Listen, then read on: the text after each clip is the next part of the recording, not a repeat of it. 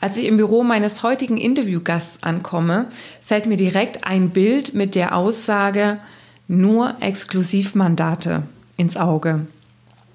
Es schließt sich ein spannendes Interview an mit jemandem, der die komplette Bandbreite des Beraterseins kennt.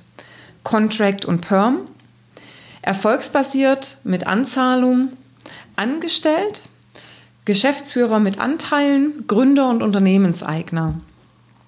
Das Ergebnis ist ein Podcast voller interessanter Gedanken und wichtiger Tipps, um in deinem Geschäft voranzukommen. Heute hörst du Teil 1 des Interviews, wo wir speziell die Zeit als Vermittler von Freiberuflern und den Transfer auf die Seite der Festanstellung beleuchten.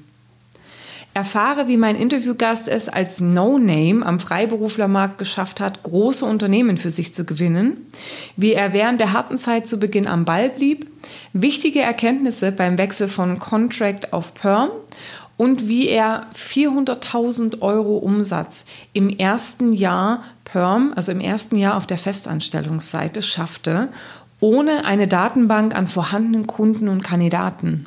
Viel Freude damit! Herzlich willkommen zum Personalberater Coach Podcast. Blicke hinter die Kulissen erfolgreicher Personalberatungen mit der Brancheninsiderin Simone Straub. Heute bin ich in einer meiner absoluten Lieblingsstädte. Eine Stadt, in der ich ja über zehn Jahre lang gelebt habe und meinen heutigen äh, Interviewgast trotzdem nicht über den Weg gelaufen bin. Ich bin nämlich heute in München. Die Sonne scheint, es ist wahnsinnig heiß, aber trotzdem haben wir es uns hier gemütlich gemacht.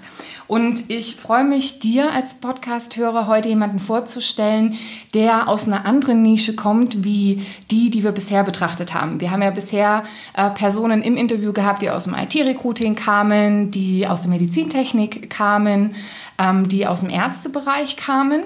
Und heute bin ich wahnsinnig froh, dir jemanden vorzustellen, der schon sehr, sehr lang im Bereich Finanzen und Rechnungswesen unterwegs ist und so natürlich dann auch nochmal eine ganz interessante Perspektive auf die Branche geben kann. Ähm, interessant ist außerdem, dass mein Gast sowohl Contracting als auch Perm gemacht hat, als angestellter Berater, später als angestellter Geschäftsführer und jetzt selber ein eigenes Unternehmen führt und dadurch natürlich auch nochmal ganz spannende Einblicke geben kann in die unterschiedlichen Phasen, in der man sich so in seinem Personalberatungszyklus befinden kann. Jetzt habe ich aber schon ganz viel Bambule gemacht. Ich gebe Applaus für Benjamin Walter. Oh, vielen Dank, Simone. Von MaxMatch. Ja, Hallo Benjamin. Dank. Vielen Dank. Hallo Simone, liebe Hörer. Ich freue mich sehr. Ich habe ja auch deinen Podcast ganz ähm, leidenschaftlich und aufmerksam äh, verfolgt. Auch manche der Podcasts wirklich mehrmals gehört. Ähm, Finde es eine großartige Sache. Und heute bist du mittendrin. Heute bin ich mittendrin, ja. ja. Besten Dank für die Chance. Ja, ähm, gerne. Und du hast ja auch, also du bist ja auch zu Zugreister oder Zugreister ja, oder wie sagt man? Ein echter Zugreister aus dem äh, ja, benachbarten Tirol. Ich Tirol. bin gebürtiger Österreicher. Okay. Und ähm, seit wann bist du jetzt in München? Seit zehn Jahren.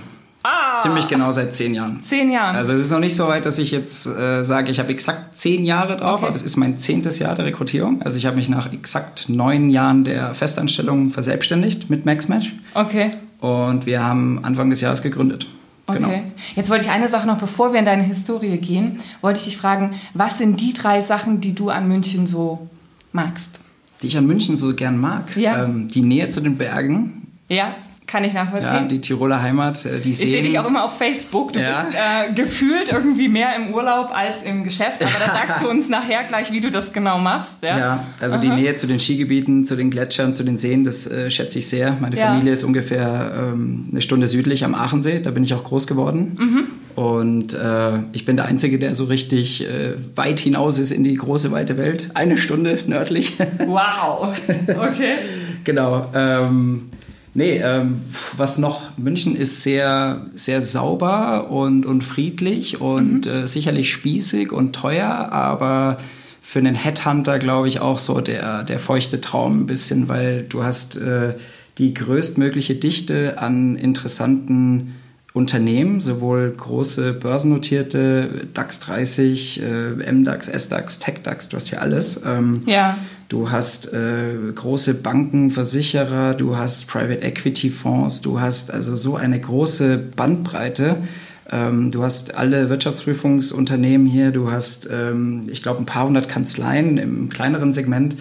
Ähm, natürlich hast du auch alle Wettbewerber hier.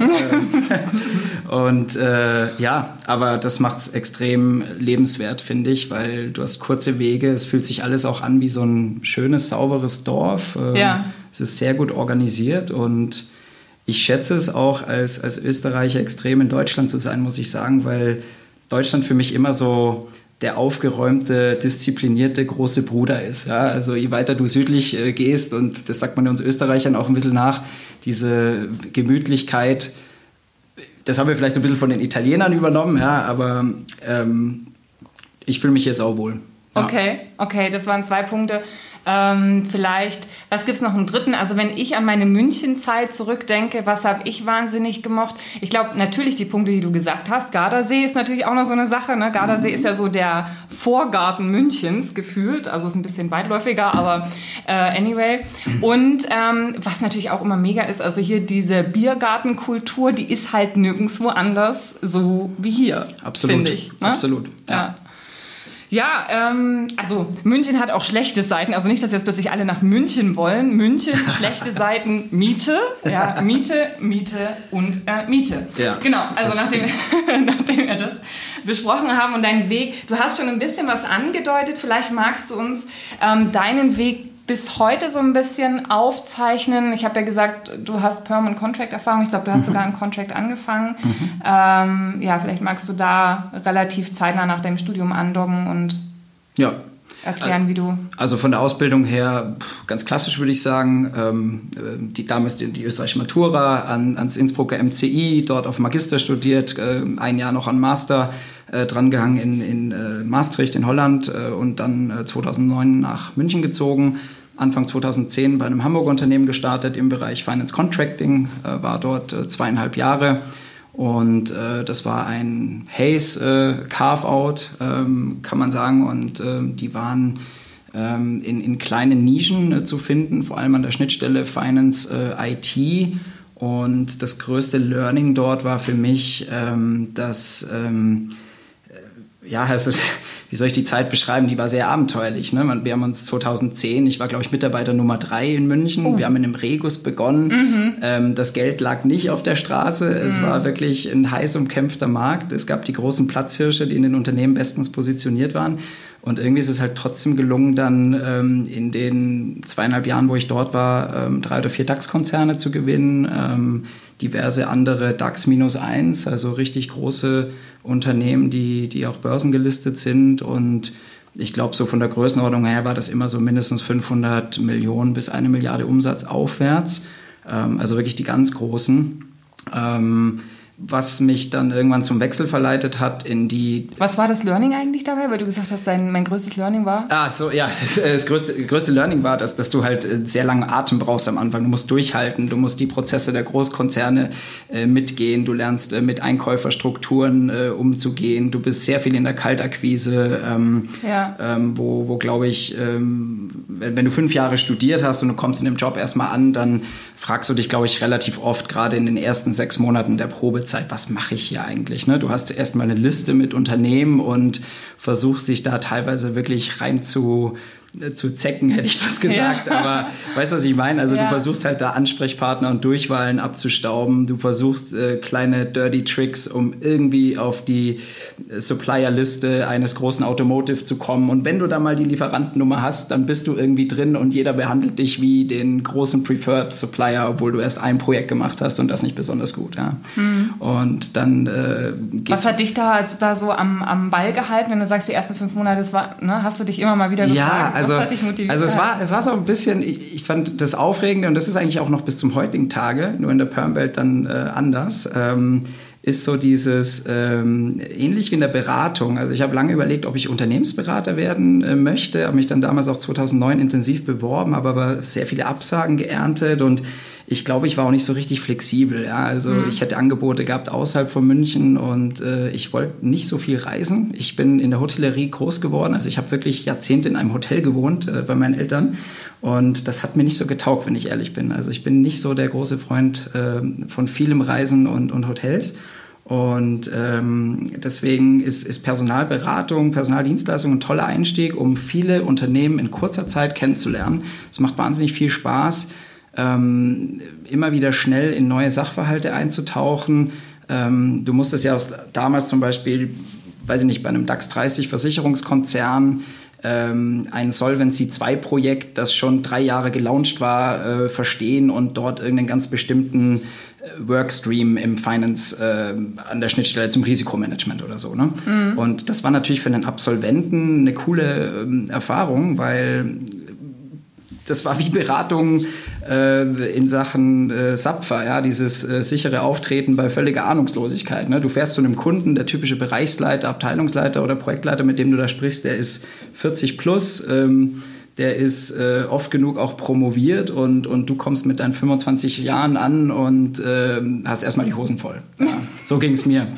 Und äh, das war echt aufregend. Und äh, irgendwie, wie, wie kam ich dazu? Ähm, ich, ich hatte während meinem Studium immer zwei Nebenjobs, glaube ich, die das so am besten erklären. Also ich war im, im Winter war ich immer Skilehrer und Snowboardlehrer. Da habe ich, glaube ich, auch so ein bisschen die Scheu abgelegt, weil man hat halt immer mit Leuten zu tun, die echt Angst haben, am Anfang da den Berg runter zu fahren. Und, und das hat, glaube ich, äh, auch mir irgendwie geholfen, auf andere zuzugehen und, und äh, dran zu bleiben und so weiter. Ne? Und das war super. Und, und im Sommer habe ich natürlich auch irgendwas gebraucht, um mein Studium zu finanzieren. Und, und da bin ich dann per Zufall in, in Innsbruck angesprochen worden für eine äh, Promotion-Firma aus Stuttgart, Firma Wesser.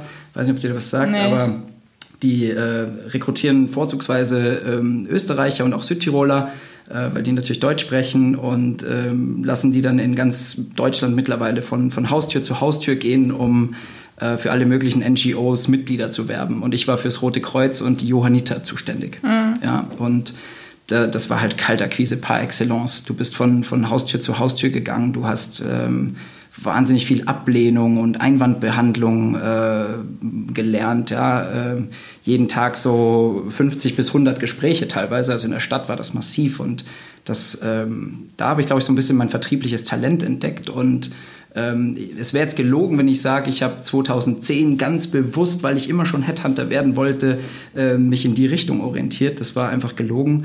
Ähm, das wäre gelogen. Ähm, aber ich bin da eher per Zufall reingeraten. Also das war so wie die, wie die Jungfrau zum Kind. Äh also es ist ja dann meistens, aber du würdest dann sagen, wenn ich das zusammenfassen kann, was hat dich äh, zum Dranbleiben bewegt? Ähm, einfach zum einen dieser inhaltliche Reiz auch zu sagen, ne? relativ schnell auch in inhaltlich anspruchsvolle Themen sich reinarbeiten zu können, viele Unternehmen kennenzulernen.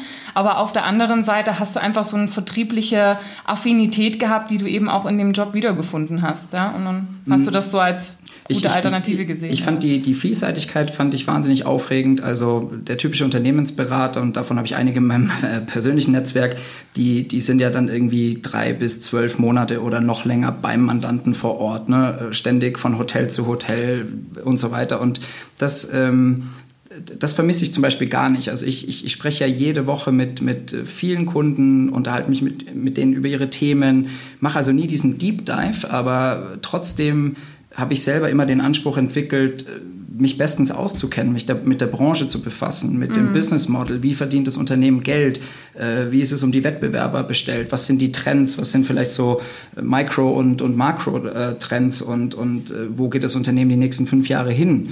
Ähm, weil ich glaube, ein guter Headhunter, der muss, der muss lieben, was er tut. Ich meine, das ist, glaube ich, so ein sehr pauschaler Satz, ja, das gilt, glaube ich, für jeden Beruf, aber ähm, naja, aber wenn, es klingt so einfach, aber es, ist, es kommt immer wieder und es ist tatsächlich ja. so, ja. Und ich habe dann, dann, gemerkt, wenn, du wenn du den Switch, wenn du den Switch vom Contracting zum Permanent-Modell machst, dann, dann wird ja das Verkaufen auf der Kandidatenseite noch viel wichtiger als das ähm, Gewinnen eines, eines Beratungsprojekts, wo dann ein Freiberufler reingestafft wird. Ne? Ähm, aber, aber was ich in der Contract-Welt dann gelernt habe, was ich dann sehr, sehr stark in der, in der Permanent-Welt mir zunutze machen konnte, war halt ähm, Prozessgeschwindigkeit, ähm, Compliance, ähm, lies jeden Vertrag zweimal bis zum Ende, verstehe jedes Wort darin, kümmere dich, äh, bleib dran, lass nie was hinten runterfallen. Also einfach diese Projekt ähm, End-zu-End denke, ja, sage ich immer, ähm, das, das ist massiv, glaube ich. Und wenn du, wenn du im Contracting damit ähm, einen guten Job gemacht hast, dann, dann fällt dir Permanent auch total leicht am Anfang eigentlich, weil ohne ein hohes Fachverständnis kannst du gegen die, die Großen da gar nicht ähm, anstinken und äh, hast keine Chance. Ja. Du musst wahnsinnig schnell liefern, du musst den Kunden Ja. überzeugen. Äh, warum sollte er dich zuerst anrufen und nicht den Wettbewerber? Ja. Also ich kann mich noch bildhaft erinnern, wenn, wenn mein Kunde einen schlechten Tag hatte und er hat Hayes fünf Minuten vorher angerufen, dann hat halt der Hayes-Kollege den Deal gemacht, wenn er gut war. Ja? Weil es halt in einem super engen Markt wie dem Treasury äh, zum Beispiel immer nur fünf verfügbare Spezialisten gab. Ja? Und äh, wenn der zehn Minuten Vorsprung hatte oder so, dann hatte ich Pech. Ja.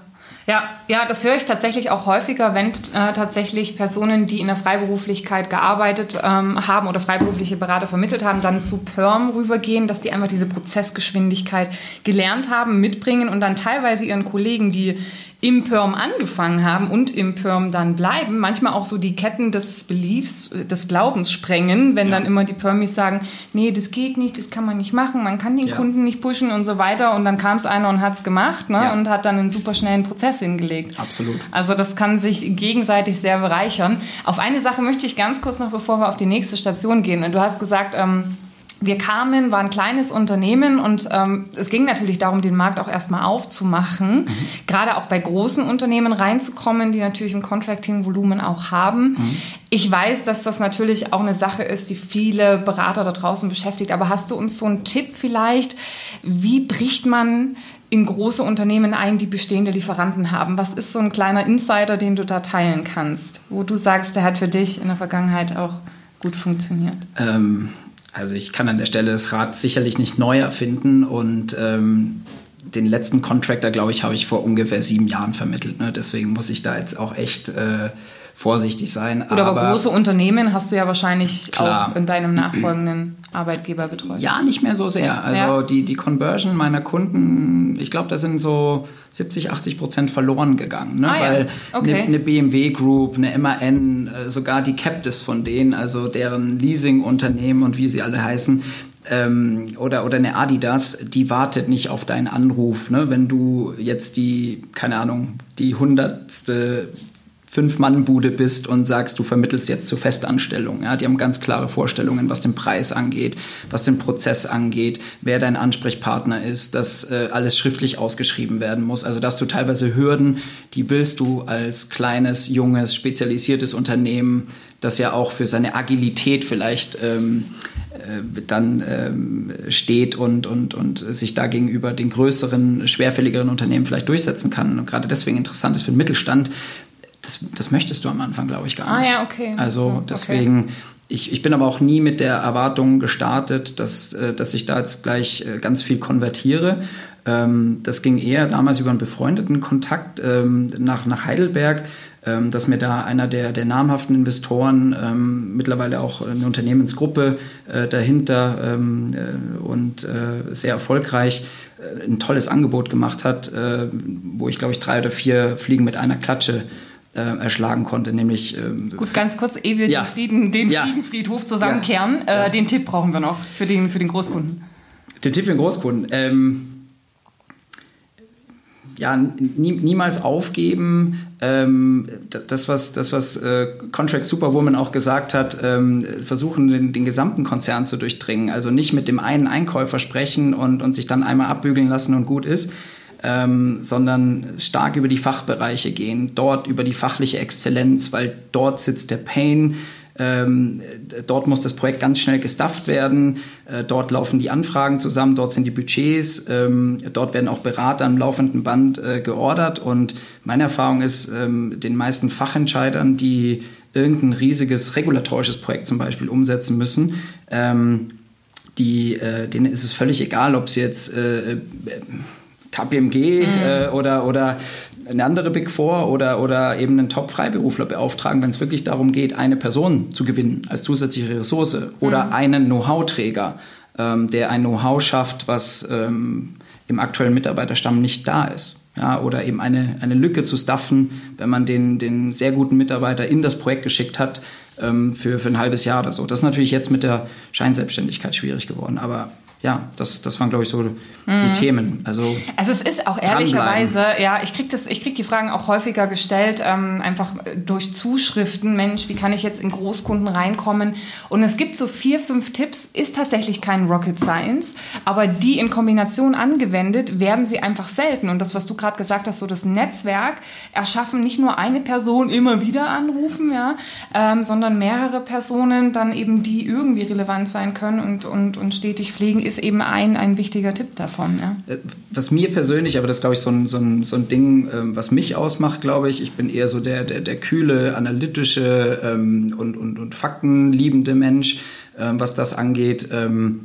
Ich habe mich immer sehr, sehr stark mit den Fachthemen beschäftigt. Also was sind die Trends? Äh, was, was bedeutet das jetzt, wenn auf die Bank ein Basel 3 zurollt oder auf die Versicherung das Solvency 2 zum Beispiel oder damals im Accounting war es das BILMOC, ein Bilanzmodernisierungsgesetz. Ne? Das ist wieder alles Schnee von gestern, aber das waren damals Themen, die die, die, die Unternehmen jahrelang beschäftigt haben. Ne? Und da konntest du halt ähm, mit hohlen Phrasen wenig punkten. Aber wenn du ein bisschen was darüber erzählen konntest, wenn du dem das Gefühl klar gemacht hast, dass du die besten Freiberufler kennst in dem Markt, die dieses Wissen mitbringen, dann hast du, dann hast du da, glaube ich, Türen geöffnet. Und mhm. ähm, dann, dann war ja, wie soll ich sagen, du, du darfst ja nicht die Erwartungshaltung haben, beim ersten Call gleich zu verkaufen, sondern du musst erstmal ähm, die, die Awareness aufbauen. Da ist jemand, der kann dir helfen. Mhm. Genau. Ja, ja. Ähm, der kann dir helfen, weil früher oder später hast du den Bedarf, lieber Kunde. Ne? Also mhm.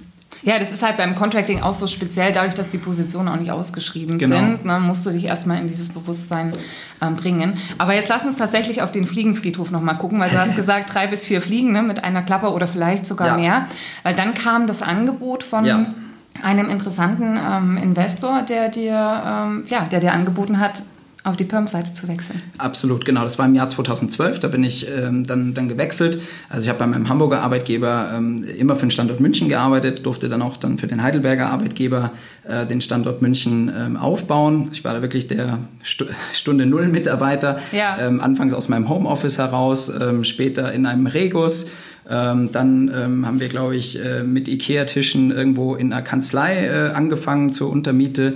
Und äh, so haben wir uns halt immer mehr vergrößert. Und am Ende waren wir dann irgendwann ja so 10, 12 Personen ähm, du magst ja auch gerne Fakten und Zahlen. Ne? Ja. Ne? Ähm, und äh, ich, ich, weiß noch, in meinem, in meinem ersten Jahr, ähm, da wusste ich noch nicht genau, werde ich auf immer Perm machen oder, oder vielleicht doch wieder zurück ins Contract. Also ich hatte ein Wettbewerbsverbot und ja, musste ja, ja, ein Jahr aussetzen sozusagen. Ich wollte aber einfach direkt weitermachen. Ich bin nicht so der Typ, der dann ein Jahr segeln geht. Das hat sich auch privat nie so ergeben. Ja. Ähm, und ähm, ja, und ähm, dann, dann musste ich das halt überbrücken, habe dann mir selber Perm beigebracht. So ein bisschen Support hatte ich natürlich aus der Heidelberger Zentrale, aber da war auch noch nicht so viel. Ne? Und ähm, ich glaube, der eine Kollege, der noch da war, der war dann irgendwie drei Wochen später weg und äh, deswegen war das für mich echt abenteuerlich. Also ich musste wirklich Headhunting 101 lernen, ausprobieren. Wie ist es jetzt, den Kandidaten eiskalt am Arbeitsplatz zu überfallen?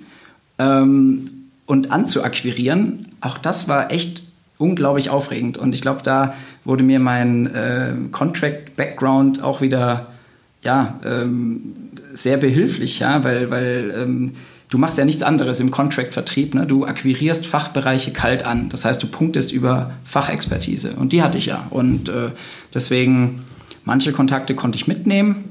Ich habe auch meinen ersten Deal damals, glaube ich, nach drei Wochen schon gemacht. Das war echt so ein Lucky Punch. Uhu. Und, Was äh, natürlich nicht, das war alles kontrolliert nee. und, und gekonnt. Um Gottes Willen, ey. Also ich glaube, ich habe mich irgendwie an drei HR-Damen vorbeigeschwindelt und bei diversen Leuten un unbeliebt gemacht. Äh, das gehört dazu, das ist einfach so. Ich glaube, auch jedem Vertriebler muss, man, muss da draußen klar sein, er ist niemals everyone's darling. Er kann nicht einfach nur immer nach den Regeln spielen. Ja, ja, genau. Ja. ähm, also man muss ab und zu, ähm, keine Ahnung, erst beim, beim dritten Nein wirklich loslassen vielleicht und, und auch dann nach sechs Wochen wieder anrufen und es vielleicht nochmal über eine andere Hintertür probieren. Also das, das gehört dazu. Ähm, anyway, aber das, das war eine sehr aufregende Zeit. Und was heißt jetzt mit den drei bis vier Fliegen? Ähm, also ich durfte einmal eine neue Vertragsart kennenlernen. Ich durfte einen Standort aufbauen. Ich durfte mir mein äh, Team zusammenstellen ähm, und ähm, ich durfte das war von Anfang an auch klar, ähm, eine Perspektive übernehmen, dass ich äh, eben später ähm, in die Geschäftsführung aufsteige und, und äh, Anteil im Unternehmen auch habe. Und äh, die habe ich natürlich jetzt beim, bei meinem Weggang ähm, äh, verkauft und, und das alles auch gut abgewickelt. Aber das war natürlich damals, ich glaube, ich war 28 oder so. Ja. Und ich hatte de facto zweieinhalb Jahre Berufserfahrung in einer anderen Vertragsart. Ein Riesending. Ja. Also ich habe mir gedacht, okay, alter Schwede, der traut mir ganz schön viel zu. Entweder fahre ich das jetzt in einem halben Jahr oder Jahr voll gegen die Wand, dann gehe ich halt wieder, wo ich hergekommen bin. ähm, oder, oder es wird richtig toll. Und das ist es, Gott sei Dank ist es dann letzteres geworden. Also im ersten Jahr haben wir, habe ich ähm, 400.000 Eigenumsatz gemacht mit einer Praktikantin. Super. Und ähm, im Perm, also wirklich in dem Jahr noch Perm gelernt. Ne? Und im ersten Jahr muss ich echt zurückblicken, das war Wahnsinn. Also das war so improvisiert. Wir hatten. Ja, aber es ist ja auch wahrscheinlich noch keine große Datenbank da. Wir hatten noch nicht mal ein CRM-System, Simone. Ja. Ich, ich kann mich noch erinnern, ich habe das auf, auf, auf A4-Zettel gemalt. Ich hatte da ungefähr so acht Punkte draufstehen, wo, also ich ich habe die irgendwann mal aus Datenschutzgründen vernichtet natürlich. Ja, ne? ja. Aber ich hätte dir jetzt am liebsten einen mitgenommen, weil das war, das würdest du mir gar nicht glauben, dass du so vermitteln kannst, wie ich damals vermittelt habe. Das ja. war steinzeitlich. Aber das ist, also das finde ich eine ganz beachtliche Sache, auch nochmal zu sagen, ähm, im ersten Jahr, im ersten vollen Jahr sozusagen, wo du dann da gewesen warst, ohne eine riesen äh, Datenbank, Datenbank an sich ja überhaupt auch noch nicht, ja, ohne irgendwie ein großes Netzwerk. Du hast ja auch gesagt, einen Teil deiner Kunden konntest du einfach nicht mitnehmen, weil auch die Infrastruktur des Kunden einfach nicht geeignet war für, für eure Unternehmung. Ja. Und dann 400.000 zu machen, also das ist sozusagen für viele dort draußen ja, auch eine ganz wichtig und zu betonende Sache, äh, no excuses. Ne? Weil mhm. ich höre das so oft, ja, wir müssen den Bereich erst aufbauen und da ist noch keine Kandidaten da. Das mag alles sein, mhm. ja. Aber Vertriebserfolg ist halt Qualität und Quantität. Und ich glaube, Quantität, du konntest natürlich auch dein Thema, kanntest du schon, da hattest du natürlich schon auch einen Vorteil, ne, wenn ja. man das Thema kennt. Aber auf der anderen Seite kann ich mir vorstellen, du hast gerödelt von morgens bis abends, ja, oder? Absolut, ja, okay. absolut. Das stimmt. Also ich, ich bin da auch manchmal von da war damals in Heidelberg gefühlt der, der heißeste Sommer aller Zeiten. Also man ist mit Badehose und Flipflops äh, ins Büro gegangen, weil das war anders gar nicht auszuhalten. Wir ja. waren im fünften Stock unterm Dach und ähm, das war sehr aufregend, äh, sehr warm. Teilweise ging es dann abends bis 8, 9, 10, ne, weil die Kandidaten ja dann auch erst oft ab 17, mm. 18 Uhr Zeit haben für Interviews. Mm tagsüber versuchst du die am Arbeitsplatz zu akquirieren, um dir dann abends Termine reinzulegen und zwischendurch machst du halt irgendwie die Kundenakquise. Ja? Das heißt, du erzählst halt deinen Kunden, was für tolle Kandidaten du gesprochen hast und wie es denn aussieht mit einer Zusammenarbeit und erst nach ein paar Wochen und Monaten festigen sich dann erste Dinge. Aber davor bist du eigentlich so konstant in so einem, wie soll ich sagen, so ein Inner Fight mit dir selbst, ja, weil du halt nicht weißt, ähm, das ist so ein Henne-Ei-Problem. Ne? Du mm. hast noch keinen Suchauftrag so richtig, sondern mm. Und, und du weißt jetzt auch nicht, nach welchem Kandidaten du so richtig suchen sollst. Das heißt, du beobachtest eher den Markt und schaust, was könnte denn ein schwer zu besetzendes Thema sein bei deinen Kunden. Mhm. Und wir haben am Anfang auch wirklich ganz banal zu einem niedrigen Prozentsatz ähm, Direktansprache auf Erfolgsbasis verkauft. Ja, und ähm, das war für die Kunden echt ein Novum, weil die haben gesagt, oh, äh, Direktansprache auf Erfolgsbasis, gibt es das? Ja, und äh, das kennen die eigentlich nur aus dem echten Executive Search-Bereich, mhm. ne? dass man da irgendwie 100 oder mehr Kandidaten direkt anspricht am Arbeitsplatz, äh, nicht nur über Social Media, sondern auch wirklich telefonisch am Arbeitsplatz huntet. Und ähm, ja, den sogenannten Ident macht. Ne? Ja, ja, aber hat sich dann, weil das ist ja etwas, ich kann mir vorstellen, so gerade wenn es anfängt, ne, man will die Kunden so ein bisschen anziehen, ähm, aber ich glaube, die Quote hat sich später auch verändert, oder? Von erfolgsbasiert versus Anzahlung. Ihr habt dann später auch, ähm, auch anzahlungsbasierte Projekte gemacht, oder? Ja, aber das ähm, hat ziemlich lange gedauert. Also, und, und das ist auch das jetzt so ein bisschen ähm, das ist ein Fehler, den ich jetzt nicht wiederholen möchte, einfach. Ja, also das ist so okay. sehr, sehr, sehr altklug wahrscheinlich, aber hoffentlich nicht nachtragend. Ich hoffe, dass mir das keiner übel nimmt, wenn ich das so sage. Aber ähm, wenn du wenn du im Permanent-Bereich mit, mit äh, großen Kunden beginnst, und ich war ja sehr große Kunden ähm, gewohnt, dann kommst du halt ganz schnell in die Kiste, wir wollen Rahmenverträge haben. Wir wollen alles erfolgsbasiert zu dem einen Prozentsatz haben. Und dann ist es dem Kunden eigentlich egal, ob er bei dir jetzt einen Kreditorenbuchhalter oder auch einen kaufmännischen Leiter für ein Tochterunternehmen sourced. Ne? Ähm, der Gehaltsunterschied ist riesig. damit auch der Fee-Unterschied. Die Arbeit, die du aber damit hast in der, in der Abwicklung, äh, die ist fast die gleiche. Also stell dir das mal so vor. Äh, dein Kunde sucht einen Buchhalter für 40.000 und gibt dir das erfolgsbasiert für 25 Prozent. Also ist dein zu erwartendes Honorar 10.000 Euro.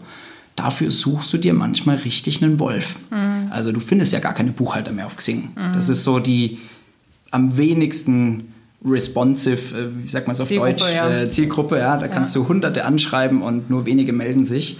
Ähm, und ähm, ein CFO hingegen, den du vielleicht so aus der, aus der zweiten Reihe als Leiter Controlling oder als, als äh, Bereichsleiter ansprichst, der hat ja eine wahnsinnige Visibilität. Den kennst du eh schon aus, als Kunden. Der ist in deiner Datenbank, der ist in diversen Manager-Datenbanken zu finden, der ist öffentlich exponiert, der spricht viel lieber mit dir als der Buchhalter und der verdient dann halt das drei- bis fünffache. Ergo ist auch deine Fee drei bis fünfmal so hoch. Mhm. Und dann ist das Absurde ja, dass der Kunde viel eher geneigt äh, ist, dir dann was exklusiv zu geben oder mit einer Retainer, ähm, also mit einer Drittelregelung ähm, oder eben auch mit höheren Prozentsätzen. Mhm. Das heißt, ähm, das, das, das Problem, ähm, dass du halt mit den niedrigeren ähm, oder wie soll ich sagen, den, den, äh, den, den weniger ähm, gut dotierten Stellen hast, ähm, dass, dass, die Wertschätzung auch von den Kunden gar nicht so sehr da ist. Ne? Dass die erwarten, du drückst auf ein Knöpfchen und, und schickst am selben Tag noch drei bis fünf Profile. Mhm.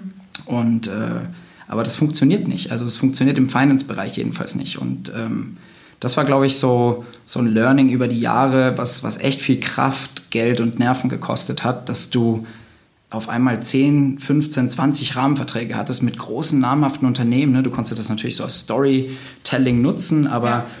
das war ein ganz großer Fehler ähm, meinerseits auch wirklich, ähm, aus der Contracting-Welt in die Perm-Welt äh, wechselnd äh, zu denken, dass Rahmenverträge das Nonplusultra sind. Hier gönne ich uns erstmal eine Pause. Teil 2 des Interviews kommt nächste Woche. Bis dahin kannst du dir gerne den Podcast noch einmal anhören, um alle wichtigen Gedanken zu erfassen, darüber nachzudenken, vielleicht mit Kollegen zu diskutieren und zu verinnerlichen. Wir freuen uns auf dich in der nächsten Woche. Bis dahin, happy hunting!